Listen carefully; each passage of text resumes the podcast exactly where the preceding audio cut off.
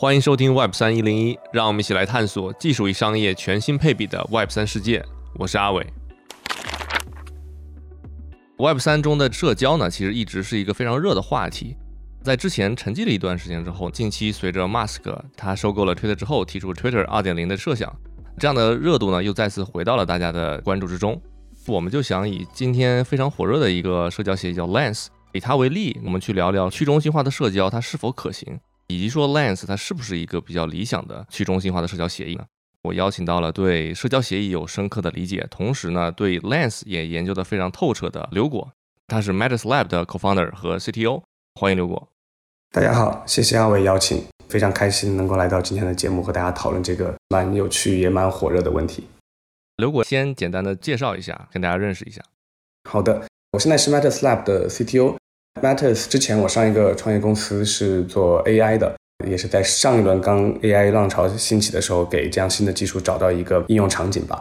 但我一直也是一个内容创作者，不管通过文字还是影像的形式。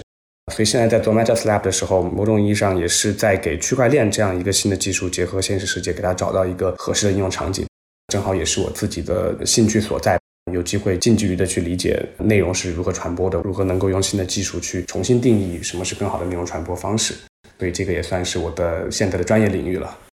嗯，首先我们就单刀直入哈，Lens 可能很多人也许听说过，但是可能都不太知道它是一个什么。大家最近知道说 Twitter 有 Twitter 二点零计划，包括 Twitter 之前他们想推出一个去中心化协议 Blue Sky。你觉得我们可以以 Lens 跟他们进行类比吗？他们之间的关系是什么呢？你觉得？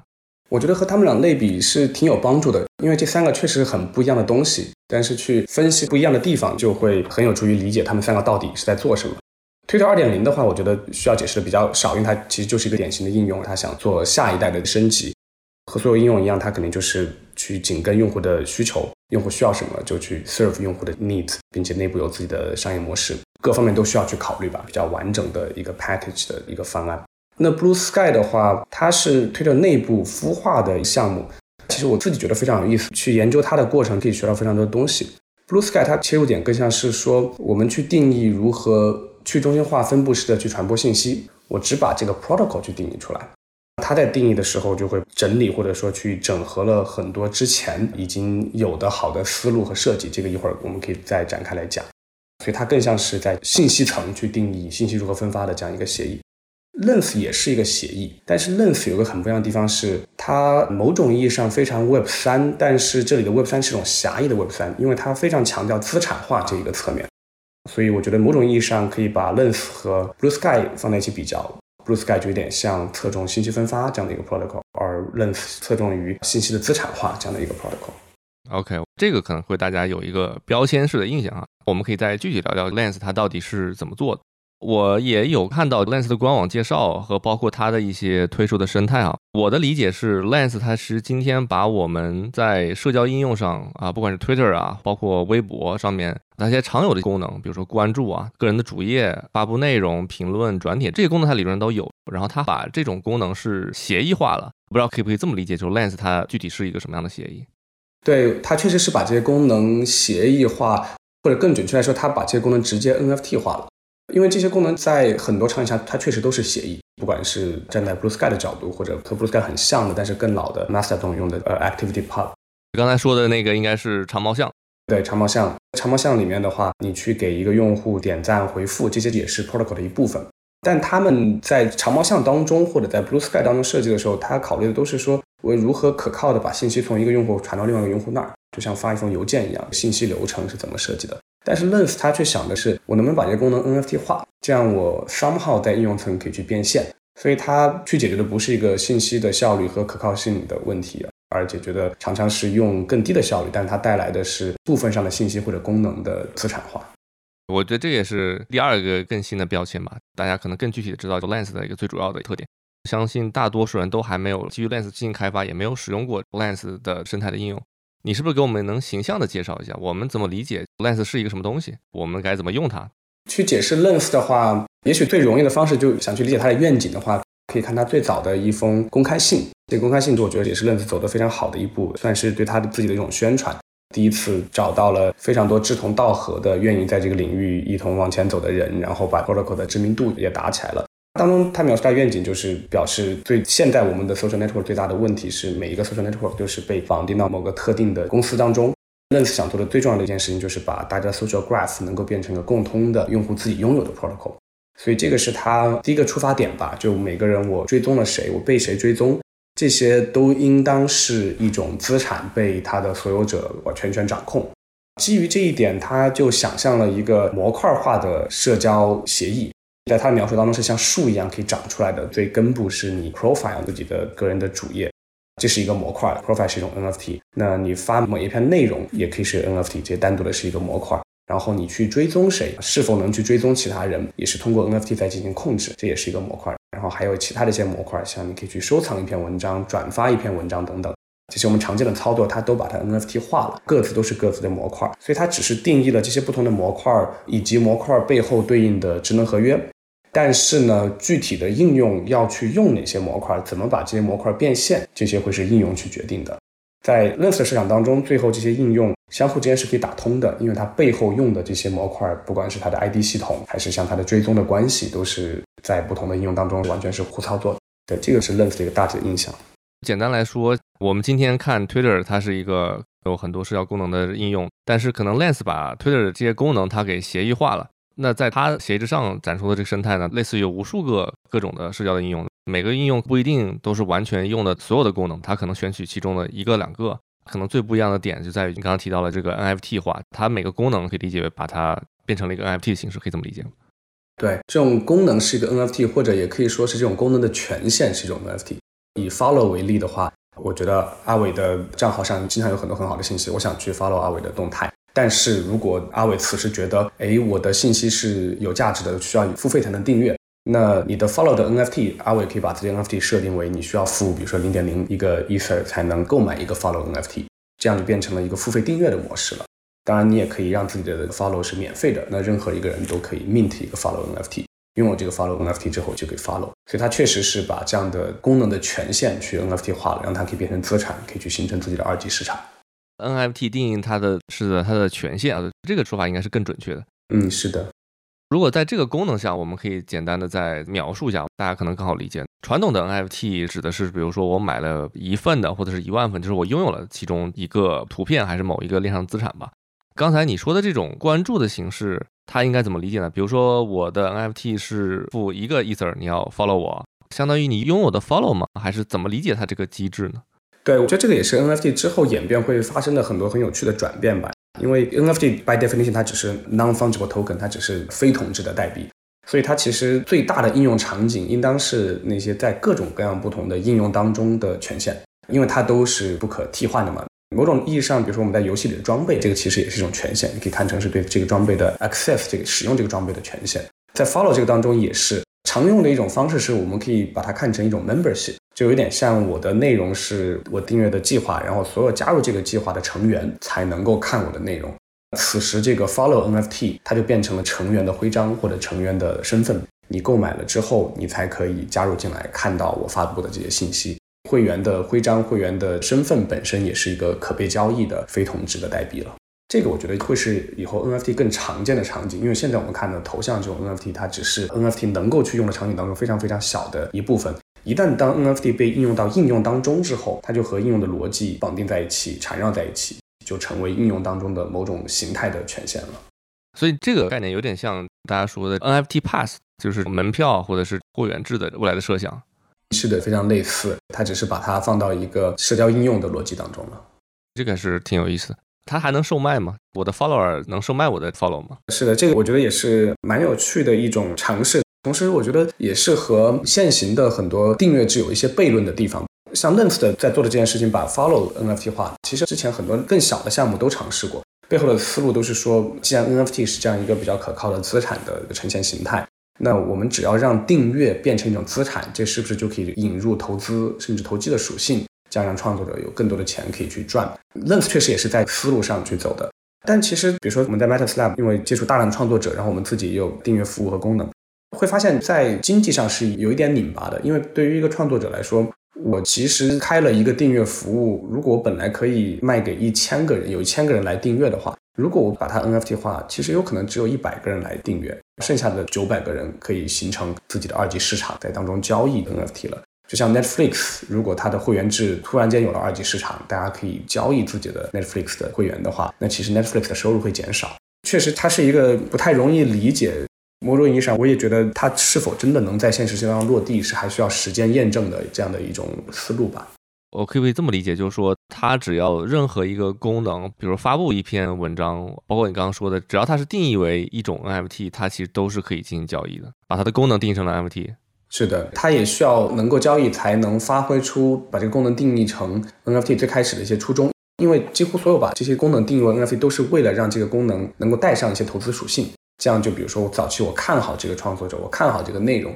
我就可以先去收藏它，以期望这个东西，不管说这个东西是收藏这个文章，还是说 follow 的权限，以期望这个东西之后的价值会上升。它有价值、有市价、有市场，就意味着它必须是可以自由流动、自由交易的。如果按照交易的理解的话，你刚刚讲的悖论就是有些可能我们比较好理解，像 Mirror 这种它的文章，对吧？我们可以去收集它、分发它之类的。悖论就悖论在这 follower 怎么去交易，有一个特点就是它的 profile，你的个人主页，按照它的定义，它也是可以交易的话，就有点奇怪了。是的，但这样的尝试确实比较反直觉，可能所有技术演变的时候都是一个技术早期的时候，大家都是为这个技术本身而兴奋，会拿到一把锤子，看见什么都是钉子，都会想去砸一砸。所以一旦出现了区块链这样一个账本技术，然后 NFT 的普及和标准化，大家就想把什么东西都 turn into NFT 来试一试。在 NFT 出现之前，Token ERC 二 twenty 刚去标准化的时候，也有很多项目比较有名的，叫 Diesel 的一个项目，早期名字叫 BitCloud。它尝试一件事情，也是把账户本身代币化。它其实存在和这个一样的问题，账户成为一个 NFT 交易 use case 其实非常非常少，除非你是建立一个品牌，这个品牌最终要倒手，但这种情况也不需要 NFT。那像 BitCloud 也是，它是把一个账户给代币化了。但我觉得背后它的意义或者局限性都非常类似吧。就在一个技术早期的时候，我们都会想尝试用这个技术去看看新的方式去解决一些什么样的问题，但常常忽略了它不一定是这个问题最好的解决方式。我们不应该是从工具或者说技术去出发，但这样的尝试在早期也还是需要的，才会看到一些新的结果。你觉得在 Lens 里面，比如我们刚才谈到 Follow 这样的一个功能，就还有哪些功能是它不太一样设置的形式，是我们可以来介绍介绍的？我觉得它的转发本身也是像它有一个 mirror 的功能。对，我就区分一下，大家不要理解错了。我们讲的这个 mirror 是 Lens 里面的一个功能，叫 mirror，它是一个转发的功能，不是 mirror 那个产品。这个功能我自己觉得很有意思，我还没有完全看到在产品上很好的体现哈，所以我也在琢磨，就 Lens 他们早期设计的时候，到底希望看到什么的场景。但我觉得这个是蛮有意思的，在概念上有点像是。我去转发，其实我就是帮这个内容在进行扩散，在帮它做镜像。名字还蛮有趣的，不像是在 Twitter 上，就是我是在转发一个原来的东西，而是我把它复刻了一份，帮它更多的去传播，拥有更多的副本，是一个蛮新的概念吧。这是我印象比较深的一个模块。它转发之后，它是新生成一个 NFT 吗？还是其实就是我转发了你的那个 NFT 呢？我的印象当中是 mint 了一个新的 NFT。那相当于如果我后面再转发我转发的人，就是不断的生成新的 NFT。对，但是这个模块当中应该是可以定义一个内容最多只能被 mirror 多少次，所以有可能在一个应用当中或者一个设置当中，比如说一篇文章它只能有十个 mirror 的话，那最早的这十个 mirror 就会有比较高的价值。理论上哈，就如果最后大家都会想要这样最早的副本的话，这个可能是一个比较有意思和 NFT 的售卖有一定的关联的功能。我记得你之前有一个分享里边也提到未来 NFT 的一个可能性，对于创作者来说。当时你有一个术语是说，在它的基础上再进行二次创作，创作的内容可以跟之前的不一样，售卖之后还能进行回流，就有点类似于这个概念。对，这个确实也是 Mirror 很有趣的一点，在 Web 二时代被忽略的价值，很大一部分是在信息的传播路径上。不管这个信息是以简单的转发形式，还是以更复杂的二次创作，比如说我把一篇文章当中的精彩的部分摘出来，给它重新做一个缩写，或者是甚至一个电影，我把它剪成一个缩略版，呃等等，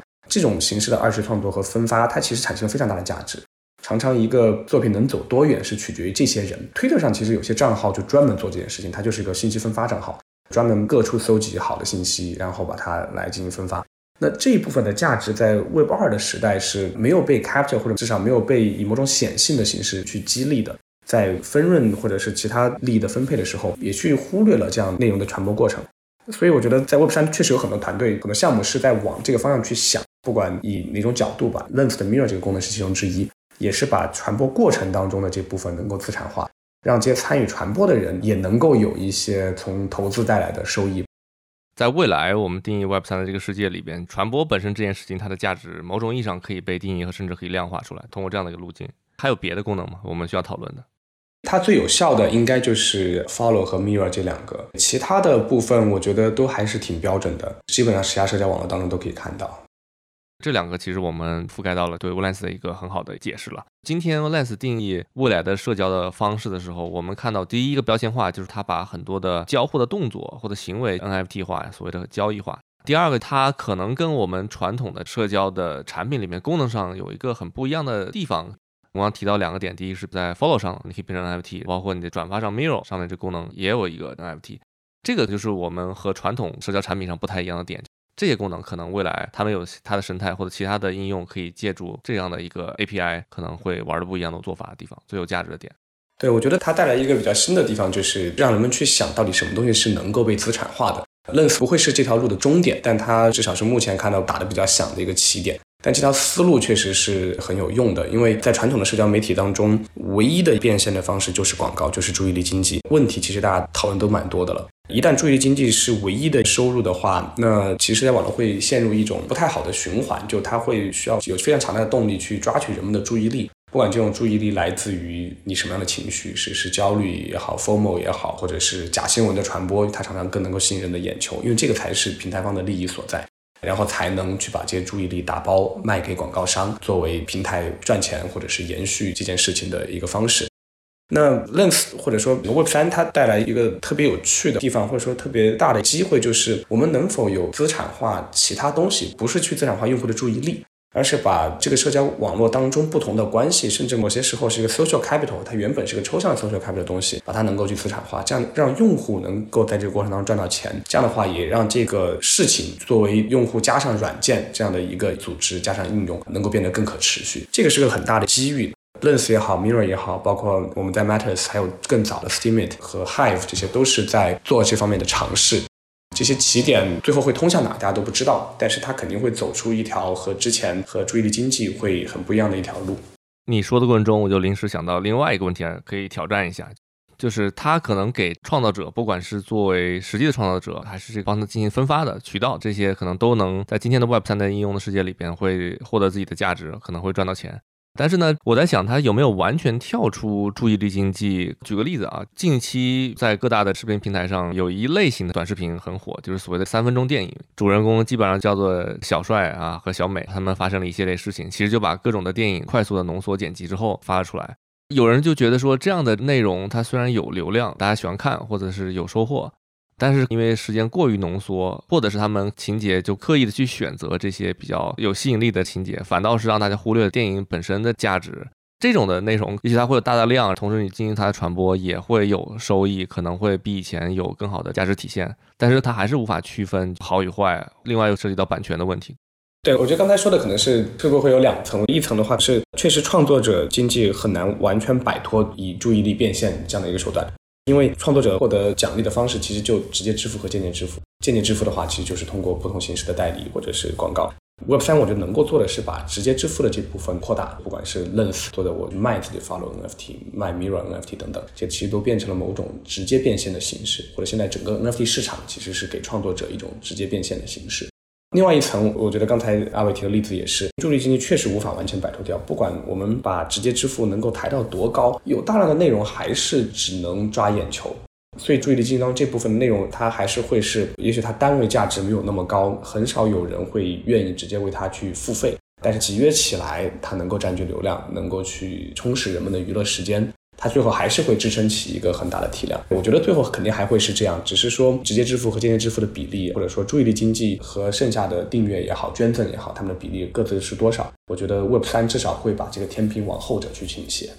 本来这个是我们最后的一个总结的方向，不过我们今天提前提出来了，我觉得非常有价值，不一定会带来完全不一样的模式的转移，但是它的比例会调整。对于创作者来说，更倾向于直接的付费，这个可能是对于用户之间一个更明确的承诺，你喜欢我的内容。但如果转向去流量或者是广告的方式的话，往往它这种过于间接的方式，其实你和真实用户之间往往是隔层纱，甚至你不太确定他到底喜欢的是什么。这个趋势其实，在很多不同的场景当中都可以看到它的涌现吧。比如说，Patreon 过去几年其实营收一直是在提高的，Substack 也是。这里我们给大家解释一下，因为大家可能不一定听说过 Patreon 和 Substack。Patreon 其实是大家可以理解为有点像国内的知识星球的这种产品，可以给你的创作者直接进行付费这么一个渠道。所以有些 YouTuber 他们反倒希望你在 YouTube 看了内容之后，你在他 Patreon 上进行付费和打赏。然后 Substack 是一个有人把它比作为国内的微信公众号，但其实它是一个邮件 newsletter 的订阅的产品。你可以直接在产品上面去给你的用户付费，或者选择以免费的形式，然后他通过给你发送邮件，然后看他的文章。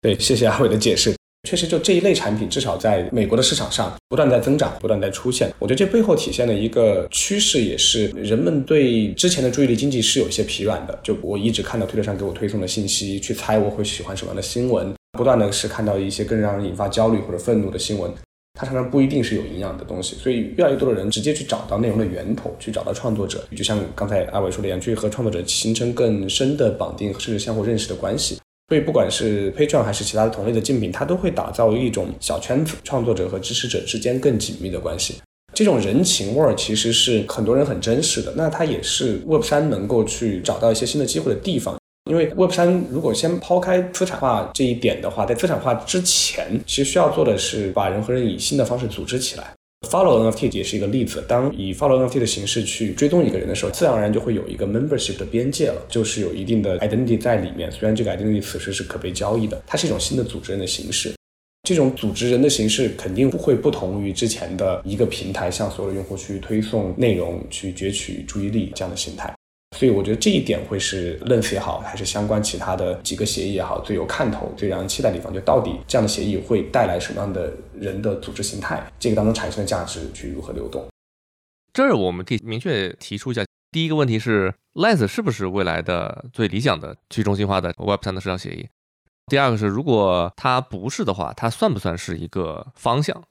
这两个问题都问的挺好的。我是否认为它是一个好的未来的 Web 三的协议？我目前的判断会觉得它不是，原因就是，比如说我们在做 Matters 的时候，内部其实有很多讨论，因为我们也非常愿意去介入 Lens，因为 Lens 的团队背景号召力非常强，有很好的口碑，然后也很会吸引资金，因为之前也是 RF 这样的一个 DeFi 协议的团队出来做的，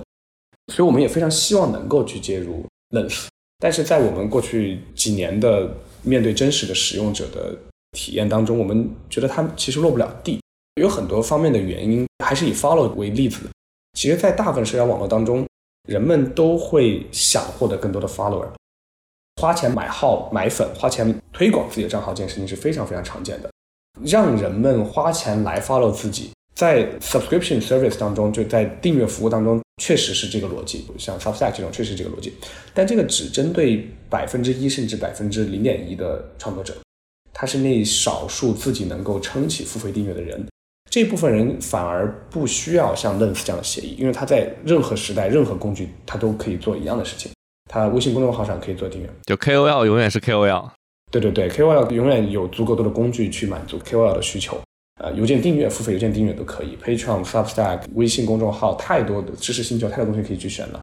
所以此时反而它 Web 三没有带来新的技术，没有带来更多解决的问题的方式。新的技术最容易解决的是那些原本被价值被忽略掉的、会被漏掉的，比如说那些广泛传播大量信息、传播有价值信息但是不获得认可的这些人，他们才是。但这些人往往不是那百分之一。以 Follow NFT 作为一个例子的话，它其实并不适合大部分人去理解和使用，或者去相互追踪、去使用信息的方式。它其他的模块也都很类似，所以我觉得它的一个 fundamental 问题是在于，它是有一点点架空。从一个做 DeFi 出身的团队，他看到了 NFT 的火热，明白 NFT 在内容产业当中的重要地位，就把所有能 NFT 化的东西都 NFT 化了。所以他想的非常周全，每一个模块他都想过。但是这当中每一个模块是否每一个都有真实的场景和真实的需求，这点没有保障。当中有一些肯定是有需求，比如说 n e 有自己的一个类似于 Naming Service 这样的一个你的名称可以 NFT 化，这个 Naming Service 确实是有需求的。但真正落地的是像 ENS 这样，它就做 Name System。那 ENS 现在已经变成通用的一个标准了。而 Lens，除非你把它的 Name System 单独抽出来用，抛开它其他的 Module，否则它反而变得更难落地了。做应用的时候，这件事情就会变得非常的明显。但是我仍然觉得 Lens 的方向是个对的方向，或者说它是非常值得关注、非常值得思考的一个方向。它不是终点，它只是一个起点。像 Blue Sky 的话，背后有非常棒的团队，很多 D Web 出身的人加入了这样一个财力雄厚的大公司。Blue Sky 也集结了非常多过去优秀的思路，某种程度上算是把 DID 和像 IPFS 这样的 Content Hashing，再加上长毛象这样的很好的一个 Federated 的 System 结合在了一起。但是它仍然只是解决信息如何传播的问题，信息如何变现、如何资产化这条路，如果能走通的话，我觉得会是从根源上改变我们现在看到看到了社交网络的形态的一条思路。那 Lens 确实是在这个方向往前走的，所以我觉得这个方向还是对的，或者说是非常需要看到有更多的创新从这里出现的。对，然后刚刚你过程中其实说到了挺多的概念。像 D Web 应该很多人也之前没太听说过啊，这也是我最近新学到的一个新词，就 Decentralized Web。那它是一个我们理解为分布式的网络。那这个我觉得它也是很有意思的话题，未来我们也会有专门的一起在探讨它，包括像长毛象和 Blue Sky 等等这些。我觉得这里面有一个细节，咱们可以继续往聊，就是说可能也影射出了为什么今天 Lens 是这样的。你刚刚也提到了，就是说。他的创始人是之前做借贷协议的，这个能不能我们再详细的聊聊他们那创始人是怎么回事儿？然后我们怎么会理解这件事情？嗯，他们创始人就是之前是做了一个叫 R F 的一个借贷协议，这个借贷协议算是蛮成功，设计的蛮好的一个协议吧。我觉得是在 DeFi 协议当中算是一个非常典型的成功的良好设计，到现在也没有爆雷，也是非常可靠，也有非常多创新的一个协议。他们的 CEO 和 Founder 出来就同时想做 Lens。我觉得他也应该是有一些自己的社会抱负，或者说他知道他明白社交，因为现在大家信息都是通过社交网络来，他知道信息这件事情有多关键，知道这件事情多么需要去更新，所以他很早就拉动很多有类似的志趣的人，写了一个 open letter。这个 open letter 其实反响非常好，很多人都在上面签名。我最开始提到过的这篇 open letter，他就只是说了这样的一个愿景。希望能够有这样一个没有围墙的花园，能够让大家可以相互连通，跨不同的平台去连通，拥有自己的数据，并且还可以通过自己的数据去变现。这些愿景我觉得都非常非常的好。我觉得它可能落地的时候，某种意义上每个人的强项可能都是每个人的弱点吧。对于 RF 这个团队，特别这个创始人来说，他应该叫 Stanley 啊。对于 Stanley 来说，他自己的长项是在于如何设计 DeFi protocol，如何让 token 让链上资产。去交易，去发挥价值，找到市价。所以对于他来说，就是想找到在社交网络当中什么东西是像 DeFi 的。所以他非常大程度是用一个 SocialFi 的思路来思考 Social 这件事情。我觉得这个是 Social 的一个侧面。但是任何一个做过 Social 应用的人，不管你在任何一个时代做过 Social 应用的人，都知道做 Social 类的应用是非常难的，然后需要考虑方方面面，需要考虑用户非常多的他自己都不知道的一些自发行为和倾向。这些东西是没有办法预先给到一个 SocialFi 的结构和设计，再去在应用上去适配的。倒过来只能从应用上拼命去适配用户的习性，做到极致，再倒过来提炼出一个能够去做的 SocialFi。当然，从 Stanley 的角度的话，我猜想这对他来说也很像 RF 一样，它其实是一个创新一种实验。所以提出了这样一个新的架构之后，看它能走多远，我觉得这个也是一个挺令人敬佩的一件事情，而且也是非常高兴能够看到它能够走到这么远，并且有这么多人能够参与这样的一个创新。但是 again，就它的这个出发点的话，也就意味着它的方向是基于这个出发点，也意味着它的 scope 是有这样的局限的。对，这就有点像说拿锤子找钉子，就是这种感觉。你说这个我其实有点启发，就是你提到社交其实用户的需求它是长出来的，可能不是我们一下能定义出来的。看到 Lens 的这个我们叫它的 logo 吧，或它的这个形象是一个小树苗或者小树长大的一个叶子，但是按照你刚才那个逻辑，它其实应该反过来，就它其实今天是我们先定义了它的根部这些功能上面长出了一个树或者叶子，但反向的是说，其实社交应用是应该反过来，就是你可能有一个根了。然后上面去开花结果或者长枝叶，但这些枝叶可能是你意想不到它是长出来的，反过来可能是对的。是的，我觉得 Lens 的想法有点像他自己的描述，确实是很像一根小树苗，但他只是预先规定了这个小树苗会怎么长，它的每一个根和叶是长成什么样的形态，因为它是个高度模块化的一个设计，但它只是定了某个模块该去做什么。我其实还蛮喜欢之前的一个过去可能两年之前比较火的一个叫 Progressive Decentralization 渐进式去中心化，我还蛮喜欢这个概念的。因为在 Web 三当中，去中心化常常意味着，你就把它要么写到链上，要么是很多不同的客户端同时在协作。所以一旦去中心化之后，其实你非常难去改变一件事情了。就像 Lens 一样，一旦 Lens 的这个协议上线了，很多客户端就在用，那这几个模块其实很难发生 fundamental 的变化。所以我觉得在渐进式去中心化，它有一个好处是，一开始的时候我们可以和用户一起去探索，一起去实验，一起去看到底什么样的功能、什么样的逻辑是更适合人性的、符合大家使用的自然而然的习惯的，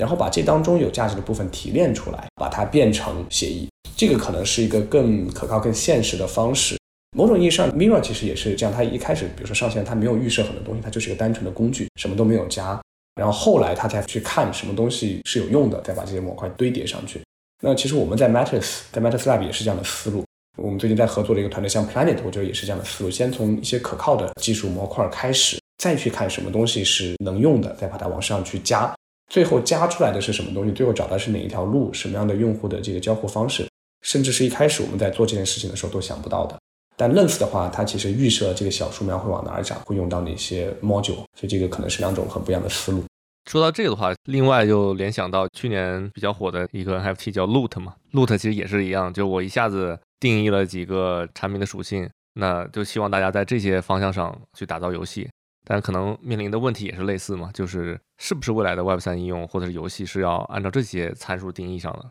这些可能定义了过往游戏的参数，但它是能不能代表未来的不一定。对，我觉得这个是一个提前模块化的一个很大的问题吧。之前我跟 Aragon 的 几个朋友在交流的时候，也是，就 Aragon 是在做到，他们也面临类似的问题，也尝试在模块化。但这个问题就有点像，我们现在还没有造出一部真正好的能跑的车，就尝试在思考怎么把造车这件事情模块化，把零件通用化。这样想其实有点太早。对，说到这里边，就可能说到 Lens 的一个更直接的一个现状的一个问题吧，是因为刚才提到其实是拆解和分析它的逻辑上的定义和协议上的定义，但是它今天其实已经出现了一些基于 Lens 的应用。其实我还简单的试了一下它这些应用，官网上它有推荐的这 feature on Lens 这些应用，我看了一下，我就感觉好像大部分是对今天现有的这些社交应用的一些碎片化的应用，没有什么好像特别不一样的。就是可能另外一个基于 Lens 的 Twitter，基于 Lens 的 Profile 的 Link Tree，然后 YouTube、TikTok，就是大概好像都是这种逻辑。不知道你是一个什么样的感受？对，我觉得会和现有的逻辑很像，这个是一方面的问题。然后我觉得一个更大的问题是，它其实相比，比如说 TikTok 或者 Twitter，它因为它有类 TikTok 也有类 Twitter 的，反而用上面的内容质量、用户质量都没有这些平台高，活跃度都非常非常的低，大部分发的用户都比较水。我觉得这个现状可能也是很多 Web3 social 或者 content 应用的一个通病吧。因为一旦我们从技术出发去找应用场景，就会出这样的问题。第一个问题是，那我在设计应用的时候就会束手束脚，因为我必须得用这个技术，必须得用这个设计。像我用 Lens 的话，我就必须用它这几个模块，已经预先定了用户该如何交互。那其实真正在一个场景下，用户应当去怎么使用，什么样是一个最优化的方式，它有可能不是这么设计的。然后另外一个问题是，它从技术出发的话，最早吸引到的人一定都会是对这个技术本身感兴趣的人。但在 Web3 里面的话，其实大量吸引到的反而是炒币的人，它有很强的投机属性，大家希望之后能够拿到空投。那这个并不是一个健康的或者说可持续的一个思路，因为所有做产品的好的思路都是以最终的用户为导向，用用户的 use case 作为场景去反推需要用什么样的技术，那需要什么技术我就用什么技术，这个才是一个好的做产品的一个思路。那一旦走到后面这个思路了之后，其实就不太有所谓 Web Two 和 Web Three 的区别了，它就是一个产品。那这个产品所有人都会去用，它也不是说 Web Three native 的人才会去用，而是任何人都去用。那只有到这一天，其实 Web Three 的技术才会大众化，就像当年 PC 的时候一样，就最早的时候，大家还会去在自己组装 PC 的时代，还会去关注显卡，还会去关注内存插槽，关注这些很细节的问题，还会形成自己的。小圈子最早也是这帮人作为这个爱好者，但到后来 PC 真的成熟了，PC 时代真的来临了，人人都有一台电脑的时候，其实是像苹果这样的设计，或者是类苹果这样的设计吧，它把所有东西都给你 package 好，优化你的用户体验，优化到极致，把内部的这些东西藏起来，不是用技术去反推应用场景，而是从应用场景去反推该怎么设计技术，这种才是到大规模普及的时候，然后正常人才能够使用起来。所以 Web3 的现在大量的应用，因为它不是在这样的思路上，无法真的能够获得大规模的使用。对这个，我觉得可能是现在很常见的一个问题。对，我觉得这样的一个逻辑也比较解释出了为什么今天 Lens 的应用生态还比较空洞，还是太极客人群了，同时投机的成本又太强。所以大家可能这个创造力上不一定有，然后同时也有可能是这个协议本身的一个定义限制了它的更大的想象空间。咱们聊之前，我还看到了一个数据吧，咱们今天录制的时间是北京时间的十二月九号，在 Doom 就是现在一个链上的数据分析看板上有一个叫 Nifty Table 的数据，其实是更新到今天。他说 Lens 上面的一些数据，我觉得挺有意思的，我来说一下，然后看看你是怎么看的啊。今天 Lens 的 Profile，它叫 Profile Owner，应该是拥有它 Profile 的人呢是有九万八千个。然后呢，这个里边有一个看起来是比较良心的数据，说因为它这个 Profile 是可以多个钱包地址是拥有的。那他说单个拥有的钱包地址呢是九万五千个，看起来大部分都是一个人拥有了一个这个 Profile，不是多个的那种。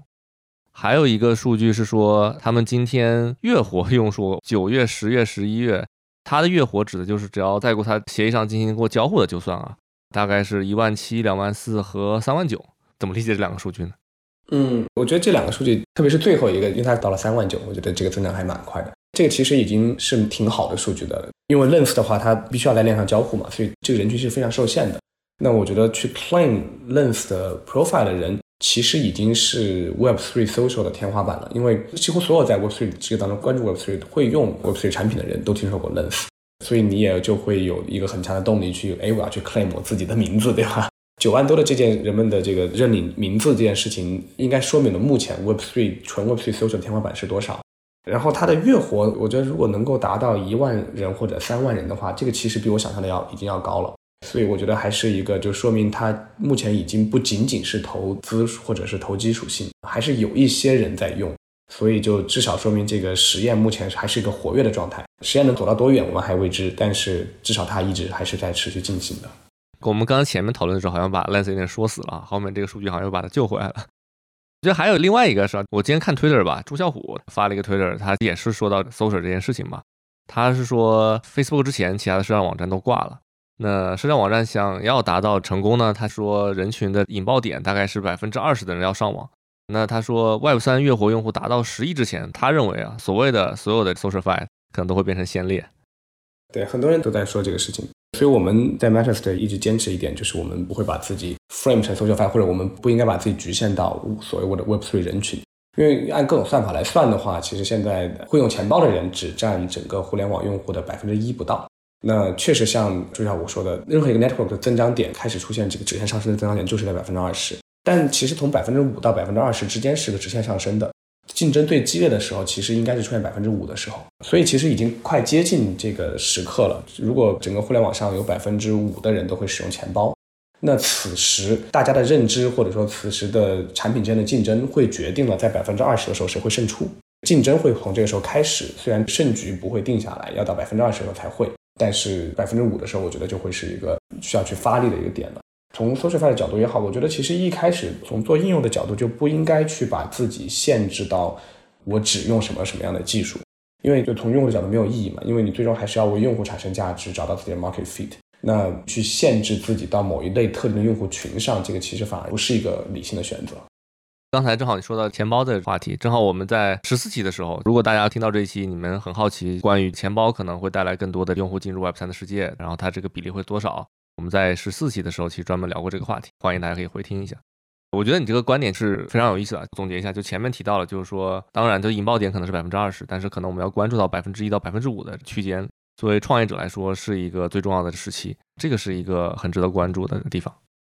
对，我觉得确实，但对于创业者来说是不能去等这个时间的。以 Matters 为例子的话，因为我们现在体量非常大嘛，创作者的话就已经超过十万了，月活其实都是在百万的数量级。所以我们在去看用户的时候，就我们很难说我们要等到大家都会用钱包之后，然后你去用钱包登录。我们其实倒过来去想象，去想去解决，如何我作为一个普通用户，我就不想去碰钱包，不想去理解钱包。但是我就能登入进来之后，能使用和钱包相关的所有功能，比如说我们在关注像 account abstraction 啊，或者是一些其他的，让用户可以去不用 seed phrase 去操作钱包这样的技术，让用户的体验尽量是无痕的，他能够拥有虚拟资产，能够去参与一个社群的在链上的治理，但他不需要认为自己是 Web3 用户，他也不需要去学习任何额外的知识。一旦我们做到这一点了之后的话，其实我们就不再依赖这个世界上有多少人是所谓的扩展 Web3 用户。就任何一个用户都可以进来使用，都可以体验到、享受到现在 Web3 技术能够带来的好处。我觉得就是说，到底是服务于 Web3 的用户，还是说让更多用户进入到 Web3 世界来？这个一直是一个大家在争论的这个话题吧。我有各种方式和各种想法都有，我觉得挺有意思。你觉得 Lens 这块儿我们还有什么没有聊到吗？我觉得其实蛮有趣的一个话题是，其实也是一开始你提到的话题，就是 Lens 这一类的资产化。如果我们把资产化的协议算成一个归类的话，那像 Lens、Steemit 和 Hive 其实都可以某种意义上算作这样的尝试吧。这是一类，然后另外一类像 Blue Sky、IPFS，甚至更早的 Secure Scuttlebot、长毛象这些都算。它只是侧重于如何信息去中心化的分发。我觉得这个对比是很有趣的，但我觉得他们最终这两个思路都会需要结合在一起。比如说，Lens 当中在承载信息的时候，它也会去用 IPFS，IPFS 就只是去定义信息是如何分发的，它也不是去定义信息如何资产化。所以这两个思路最终我觉得是会结合在一起，是在一个去中心化的信息分发的架构之上，有一些去把信息资产化的规则。那 Lens 是在资产化信息的规则这条路上，现在是走的最有名的一个，也是确实能够看出最多 insight 这样的一个项目吧。但最终这两条思路，我觉得都是会需要有一些结合，才会有新一代的社交网络的诞生。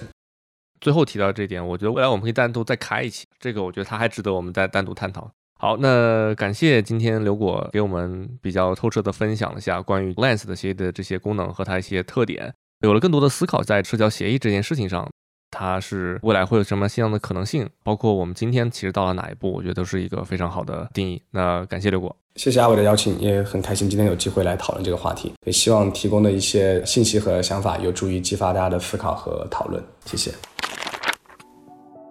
最后，如果大家喜欢我们的节目，能否在苹果播客上给我们打一个五星好评，并且说说你的感受？期待呢看到大家的点评。Web 三一零一已经登录苹果播客和小宇宙客户端，期待大家的留言评论。海外的听众可以在 Apple Podcast、Spotify、Google Podcast 和 Amazon Music 上收听，并且欢迎在 Web 三一零一的 Twitter 上进行点评，我们会一一回复。最后，本期节目不构成任何投资建议，投资有风险，入市需谨慎。D Y O R，Do your own research。